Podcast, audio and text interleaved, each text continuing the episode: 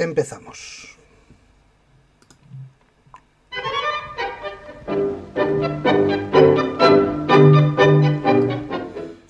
Un programa de divulgación, escucha y entretenimiento del tango y su cultura a través de la reproducción de su música, análisis, letras, historias y experiencias compartidas donde todos participamos.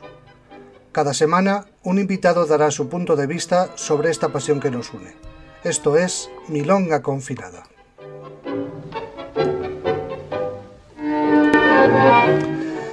Bueno, hemos alcanzado 25 programas ya, lo que supondría una temporada. Y para mí este programa es como cerrar un círculo, ¿no? Es un punto de inflexión. Eh, porque la invitada de hoy es, eh, además de amiga, pues una gran inspiración para, mí, para, iniciar este, este, programa, esta manera de, mantener el contacto a la gente a la vez que difundir eh, el tango, su cultura, la música, el baile y todo lo que tiene relación con esta pasión que nos une. También quería decir que, bueno, hoy es el día, es un día que también, como al principio de, que se inició este programa, eh, hay un nuevo confinamiento, con lo cual, pues, eh, seguiría adelante con el programa eh, siempre que haya público.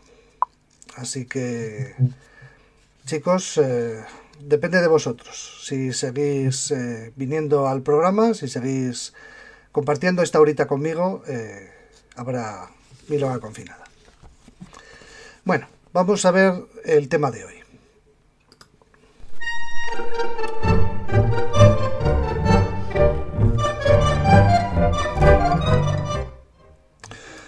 Mitos y leyendas.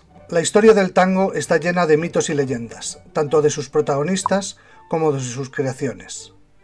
¿Cuándo nació o fue escrito o creado? ¿Quiénes fueron sus padres o autores?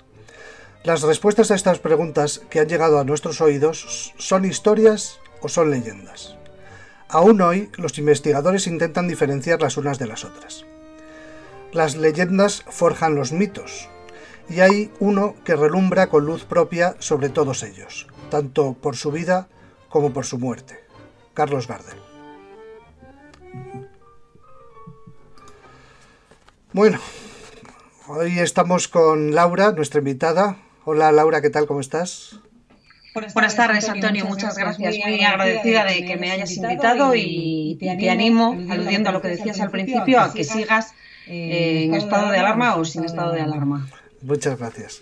Bueno, Laura, para los que no la conozcáis, es una investigadora del tango eh, que desde hace ya ocho años lleva dirigiendo el programa de tango Alevare en radio de la Universidad de Salamanca más de 150 programas eh, que ha dedicado a, esta pasión que nos une, que es el tango, por el que han pasado eh, innumerables pues, personas que han estudiado el tango, que intérpretes del tango, músicos, compositores y, grandes personalidades de la Academia Nacional del Tango, por ejemplo.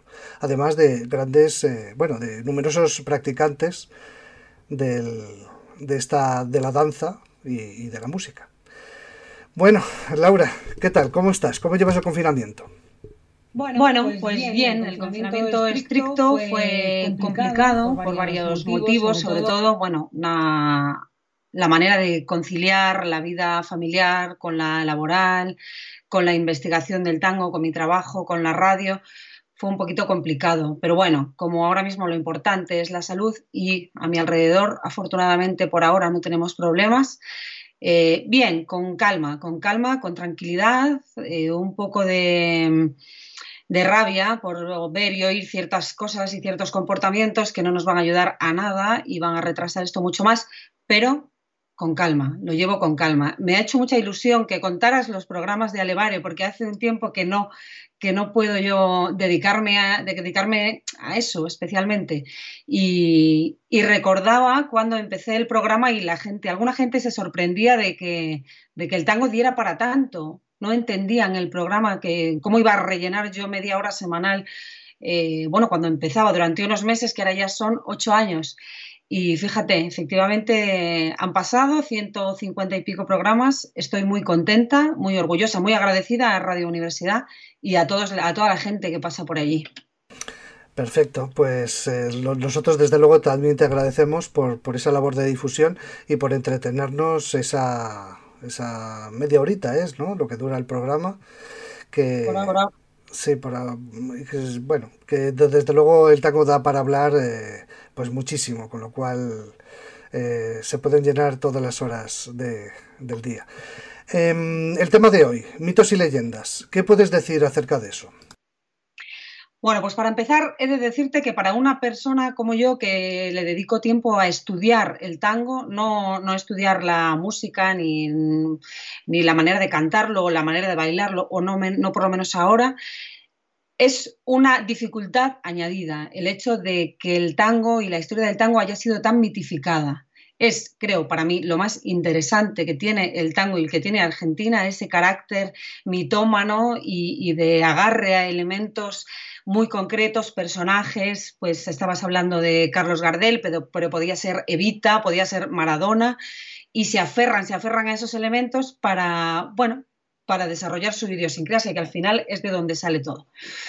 Entonces, pues los mitos es algo que nadie puede evitar cuando lee un libro sobre tango o cuando intenta analizar un tango y es al mismo tiempo lo más importante, lo más importante. Pues eh, para empezar, porque este es un programa también de música, vamos a poner Melodía de Arrabal. Voy a poner la ficha y eh, lo comentamos un poco. Melodía de Arrabal, que del año 1932, eh, música de Carlos Gardel, letra de Alfredo Lepera y Mario Batistela. ¿Qué nos puedes decir de él o por qué has escogido este tango? Bueno, pues porque tenía que reducir un poco, cuando me propusiste el tema, tenía que reducir un poco, porque los mitos del tango pueden ser muchísimos. Pero bueno, para dar una, visión así general, eh, uno de los mitos más importantes, sobre todo en los orígenes del tango y en cómo ha sido contado la historia del tango, es el arrabal. El arrabal, que hay que definir un poco qué es y, y toda la historia y todas las leyendas a las que dio lugar en la literatura, en las leyendas populares y en las letras de tango, por supuesto.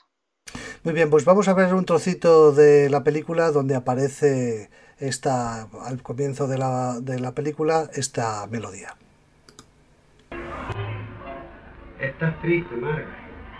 Fatigada de esta vida, Roberto. Harta. Marga. Este arrabal sucio y sombrío me envenena el alma. Este barrio viejo que me verá morir y que me tiene presa en su cárcel de vicio no digas eso, Marga. Trabaja y canta este viejo arrabal en sus días laboriosos. Nosotros somos la noche del arrabal, la noche siniestra. Pero hay otra vida pura, noble, intensa. Este viejo barrio también tiene su encanto, su misterio, su pasado, su melodía, la humilde melodía del arrabal. Penas, alegrías, pasión, coraje. Y si algún día el rudo destino me alejara de sus portadas las cosas de este viejo barrio que hay para recordar.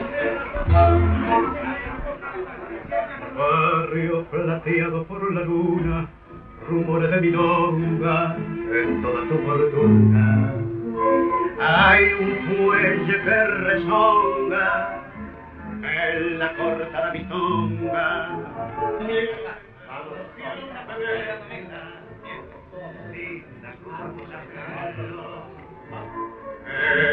Espera coqueta bajo la quieta luz de un farol. Barrio, barrio, que tenés en la quieta de un gorrión sentimental. Pena, ruego, es todo el barrio manejo melodía de arrabal. Viejo barrio, perdone así de evocarte, se me pierde un lagrimón que a rodar en tu empedrado es un te da mi corazón. Una de taitas y cantores, de broncas y entreveros de todos mis amores. El tu muro por mi acero, grave nombre que quiero, Rosa la milonguita, era rubia amargo, y en la primercita, la paicarrita. La canción del disco. Y muy bien cantada. Vamos a ver quién es. Vamos. penas, ruegos, es todo el barrio con melodías de arrabal. Barrio, barrio, perdona si al evocarte se me tiene hasta un lagrimón,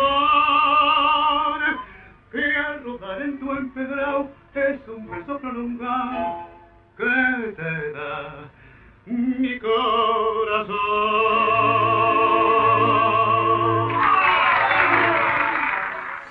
Bueno, pues eh, Gardel en su estado más, más puro. Ahí se veían las escenas de las coperas y los cafiolos y, cómo era la, pues no sé, la fauna eh, o la, el, eh, ¿cómo se dice? el bestiario ¿no? del tango de los años 20, 30. Claro, esta fue la época de la, la, edad de oro del tango durante estos años, en los años 30, los años 40. Es interesantísimo este, este, tango por muchas cosas. A mí es uno de los primeros que yo me aprendí, entonces tengo la letra como muy presente y me, me gusta muchísimo. Y, y lo principal es que ese arrabal, ¿qué es? ¿Dónde está ese arrabal? Hace unos meses tuve la, la grandísima oportunidad de viajar a Buenos Aires y, mi primera intención al abrir el plano de la ciudad era saber dónde señalaba yo en ese plano que estaba el arrabal de Buenos Aires. Y no lo encontraba. Encontraba Palermo, encontraba San Telmo, encontraba Recoleta, encontraba La Boca, encontraba todos los barrios de los que yo tanto había oído hablar, pero no encontraba el arrabal, los arrabales, las orillas, todo eso. Hasta que en una interesantísima conversación con uno de los mayores, si no el mayor ahora mismo, experto en lunfardo, Oscar Conde, me dijo que el arrabal era todo aquello que a principios del siglo XX, todo aquel espacio de la ciudad al que no había llegado ni la electricidad ni el ferrocarril. O sea que el arrabal no está en un sitio concreto, cuando se empieza a crear el Estado moderno, eh, se empieza a evolucionar desde la Argentina rural, desde el Buenos Aires y el terreno y el trabajo rural, se empiezan a crear las ciudades al mismo tiempo que la vida en el rural sigue y entonces se van creando unas fronteras en las que todavía no es ni una cosa ni otra, porque no, no llegan todos esos elementos. Y eso se, convierte en un mito maravilloso que hasta te hace creer que es eh, del kilómetro cero al kilómetro 15 y no, está en, muchos, estuvo en muchas zonas de Buenos Aires y sobre todo la persona, yo creo, que más contribuyó a crear esta, esta mitología alrededor del arrabal fue Borges. Borges creó una maravilla, como todo lo que hizo, una maravilla de literatura alrededor de esas orillas y de la gente que protagonizaba esas orillas. Esos entreveros de los que se habla en las canciones, el acero, el puñal, el famoso facón, eso todo era el, protagonizaba la vida del arrabal. Borges mm, no vivió mucho tiempo encerrado porque su madre le tenía en su casa, vivió su infancia, creció en una biblioteca y no pudo vivir todas esas historias que le iban contando, pero sí las conocía y luego escribió sobre ellas. Y entonces era como, como una especie de, de, complejo de no haber sido valiente, lo dice también en el poema El remordimiento, creo que se llama El remordimiento, eh, dice algo así como que no ha sido feliz y que no ha sido valiente. Y entonces dice sobre el tango una frase maravillosa también, que es algo parecido, ¿eh? no te lo puedo decir textualmente porque, porque no la tengo aquí a mano, pero decía algo como que el tango tenía la misión de hacer creer a los argentinos que, en algún momento habían sido valientes eso es una pedrada terrible para un argentino, supongo, pero resume perfectamente lo que él quería hacer. A él le gustaban esos compadritos, el guapo, la pelea, eh, bueno, el hombre de la esquina rosada, como lo, describió él y luego Piazzolla le puso música. Toda esa secta del cuchillo y del coraje que Borges eh, creó le hizo un favor enorme al tango, a su difusión y... Mm, a universalizarlo en todo el mundo, porque al fin y al cabo, a lo mejor la historia real no es esta. Yo creo que exactamente no es esta. pero ¿qué más da? ¿Cuál es, la historia? Claro, exactamente. O sea, eh, lo que ha llegado a nosotros son mitos y leyendas y, la historia pues la, la, escribís los investigadores que sois las que, los que ponéis, digamos, fe de que las cosas son de determinada manera o por lo menos así eso es lo que intentáis, ¿no? Sí. lo que pasa es que mi punto de vista, yo no soy historiadora, yo estudié musicología y, estoy eh, haciendo una investigación para, en la Facultad de Filosofía, en el Departamento de Estética, y lo que a mí me importa es saber por qué el tango es como es. No se va a saber nunca dónde y quién y cómo bailó o escribió el primer tango, eso no se puede saber. Pero tampoco interesa, yo creo, tampoco interesa. Interesa cuál es la personalidad del tango y si, y si de esa personalidad brotan hechos que no son históricos, claro, a un historiador eso le, le, pone los pelos de punta. Pero los que nos dedicamos a la estética y a analizar cómo es el tango, no podemos saberlo si no, si no es analizando los mitos. Hay un libro muy importante también de finales de los 90 que intentó, un trabajo buenísimo y documentadísimo, que intentó limpiar un poco el nombre del tango, ¿no? Y decir que no solo estaba en los arrabales, que no solo fue prostibulario, que también eh, la gente bien bailaba el tango en su casa. Está perfectamente documentado y es un trabajo interesantísimo. Ahora, no es tan interesante como los entreveros del arrabal de los que hablaba Borges, o para mí no lo son. Y si, y si hubiera sido así, yo creo que el tango no sería tan universal le hace falta el contexto y ese contexto se lo dieron, pues eso, mm, Borges, Evaristo Carriego, toda la gente que habló y que escribió sobre esas, esas peleas y ese hombre hipermasculinizado y la mujer que le está esperando y el cómo espera la mujer a que el, hombre le saque a bailar, todo eso sucedería así o no. Yo creo que un poco puede ser simultáneo, podrían haber sucedido las dos cosas, pero ¿cuál llegó a todo el mundo? Es evidente, ¿no? Es evidente cuál. Pues sí, eh, y otro de los tangos de los que vamos a que vamos a escuchar hoy es Volver. Volver, que es eh, eh, eso, esa vuelta a, lo, a ese origen, ¿no? De, de, donde nace el tango, de ese tango, de esa época que, sea, que la letra describe perfectamente. voy a poner la ficha y, hablamos un poco de, de Volver. Volver, que del año 1935 música de Pedro Mafia y José Horacio Stafolani. ¿Qué, qué, dirías de este tango? Bueno, Volver es uno de los tangos más clásicos, ¿no? Si entendemos por clásicos, pues los temas que están en el canon, el canon del tango. Volver es, es, interesante hablar de él porque recoge lo que para mí es la temática general del tango. A pesar de que cada una de las canciones puedan recoger una historia o un personaje, yo creo que el tango fundamentalmente habla del pasado. Está siempre mirando hacia atrás, siempre. Si es porque, porque tiene nostalgia de la mujer que se fue, nostalgia de la madrecita que le cuidaba, si, nostalgia del arrabal que desapareció, nostalgia de los compadritos, nostalgia del gaucho, siempre va mirando hacia atrás. Yo creo que el pasado es el tema fundamental del tango. Muy bien, pues vamos a escucharlo.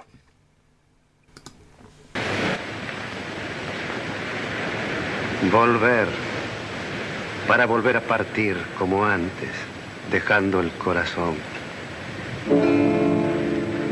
Adivino el parpadeo de las luces que a lo lejos van marcando mi retorno son las mismas que alumbraron con sus pálidos reflejos hondas horas de dolor.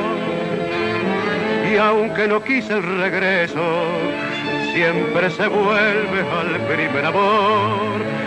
La vieja calle donde le codijo, tuya es su vida, tuyo es su querer, bajo el burlón mirar de las estrellas que con indiferencia hoy me ven volver, volver. Con la frente marchita las nieves del tiempo platearon mi sien. Sentir que es un soplo la vida, que veinte años no es nada, que febril la mirada errante en la sombra te busca y te nombra. Vivir con el alma cerrada a un dulce recuerdo que lloro otra vez. Tengo miedo del encuentro con el pasado que vuelve a enfrentarse con mi vida. Tengo miedo de las noches que poblada de recuerdos encadenen mi soñar. Pero el viajero que huye, tarde o temprano detiene su andar. Y aunque el olvido que todo destruye haya matado mi vieja ilusión, guardo escondida una esperanza humilde que es toda la fortuna de mi corazón. Volver con la frente marchita, las nieves del tiempo platearon mi cielo. Sentir es un soplo la vida, que 20 años no es nada, que febril la mirada, errarte en las sombras te busca y te nombra. Vivir con el alma aferrada a un dulce recuerdo que lloro otra vez.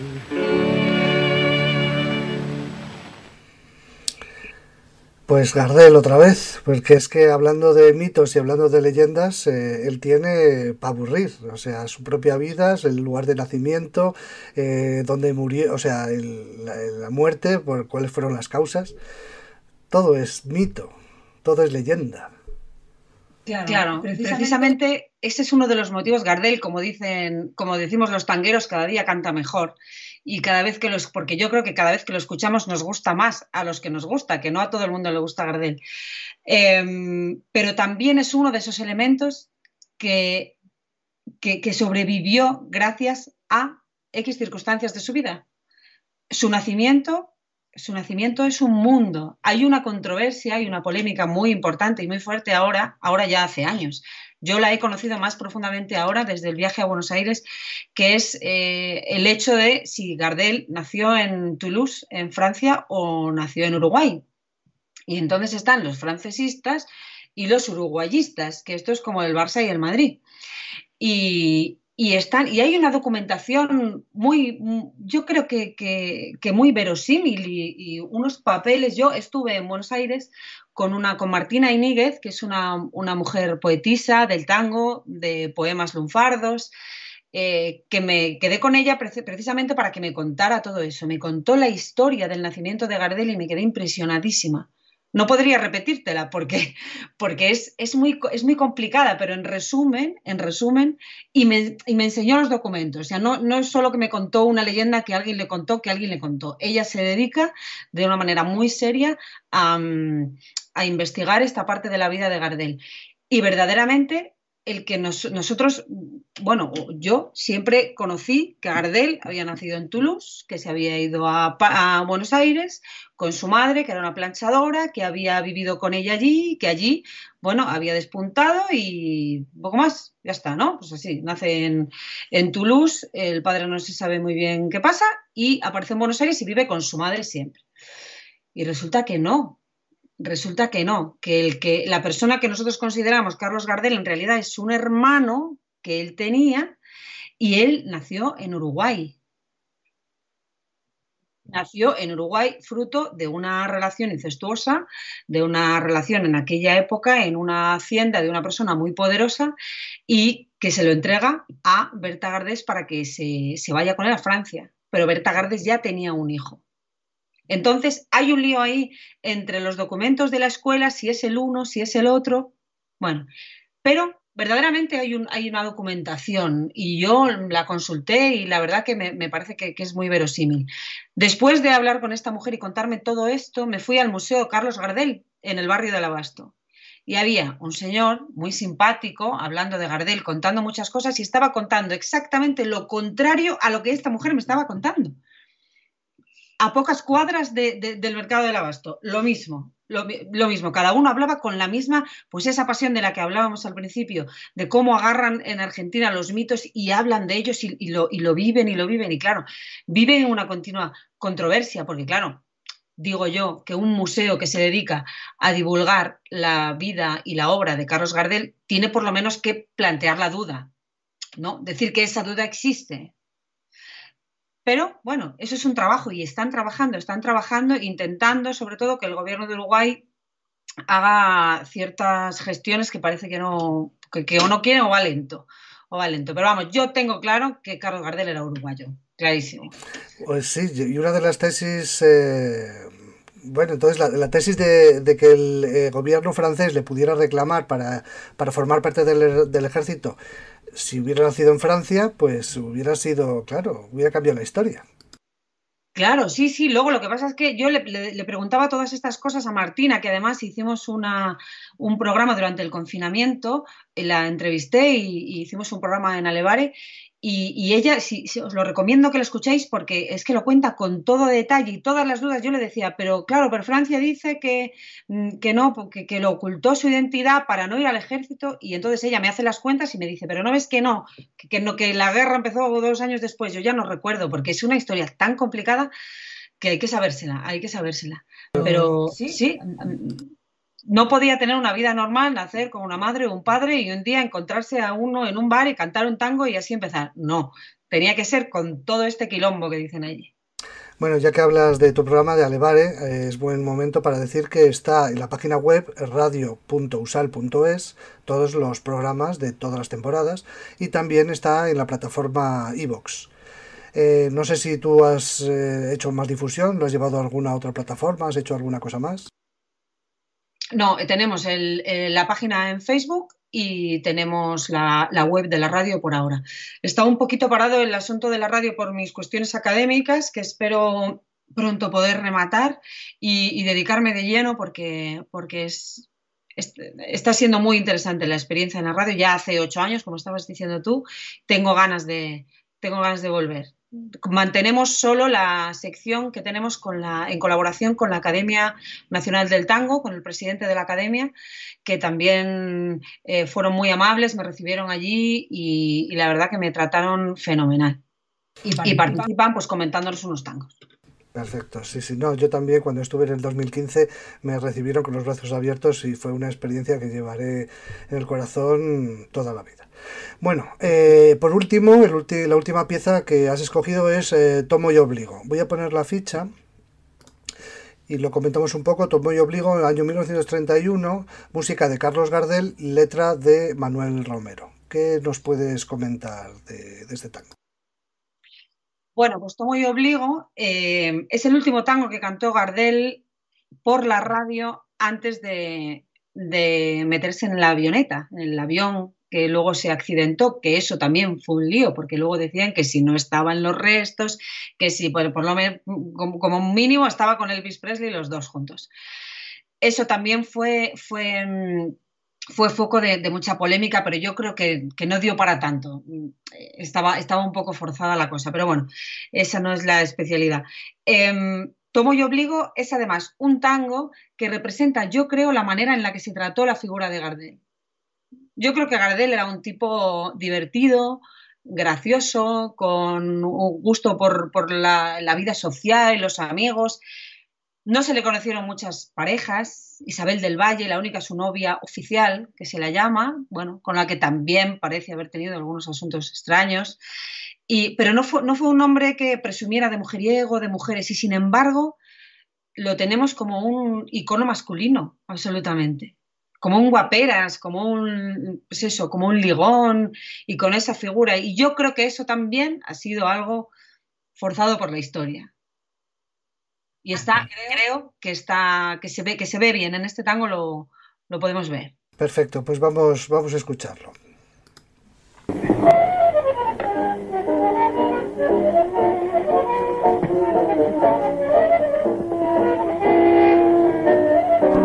¿Conoce esa música? ¿Conoce las palabras de esta canción?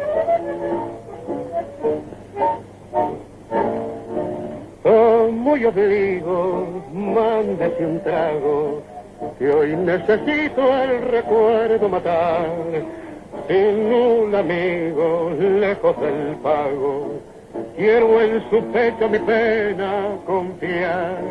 Beba conmigo hoy si se empaña, de vez en cuando mi voz al cantar, no es que la llore porque me engaña, no sé que un hombre no debe llorar. Si los pastos conversaran esa pampa le diría de qué modo la quería, con qué fiebre la adoré, cuántas veces de rodillas tembloroso yo me bajo el árbol deshojado donde un día la besé y hoy al verla envilecida a otros brazos entregada fue para mí una puñalada y de celos me y le juro todavía no consigo convencerme como pude contenerme si ahí nomás no la maté soy muy obligo, mándese un trago. De las mujeres mejor no hay que hablar. Todas amigos dan muy mal pago. Y hoy mi experiencia lo puede afirmar. Si da un consejo, no se enamore. Y si una vuelta le toca hocicar, fuerza canejo, sufra y no llores y un hombre macho no debe llorar. Bueno, pues vamos a dejarlo ahí.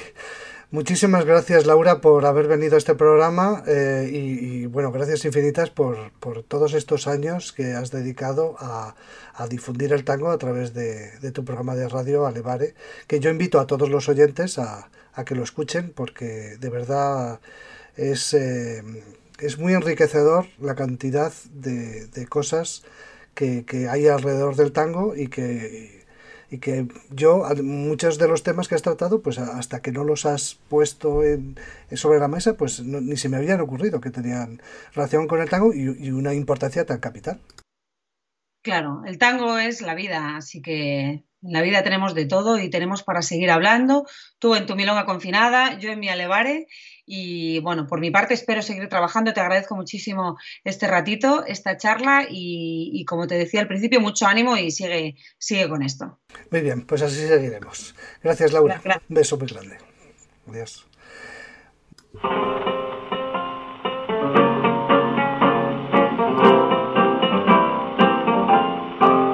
Caminito que el tiempo ha borrado, que juntos un día nos viste pasar.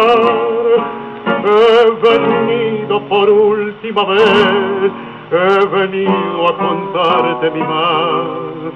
Caminito que entonces estabas dedo de trébol y juntos en flor. Una sombra ya pronto será una sombra lo mismo que el sol.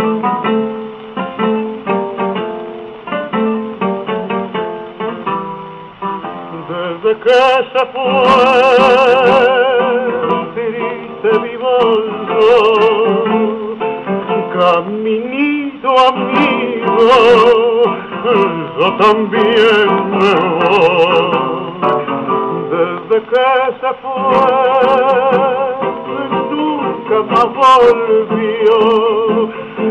Seguiré sus pasos, caminito adiós, caminito que todas las tardes feliz recorría cantando mi amor. No le digas si vuelve a pasar que mi llanto tu suelo regó caminito cubierto de cargo, la mano del tiempo tu huella borró. Yo a tu lado quisiera caer y que el tiempo nos mate a los dos.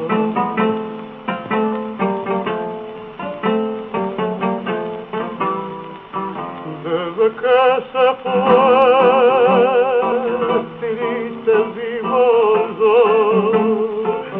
caminito amigo, yo también me voy desde que se fue, nunca más volvió. Seguiré sus pasos, caminito a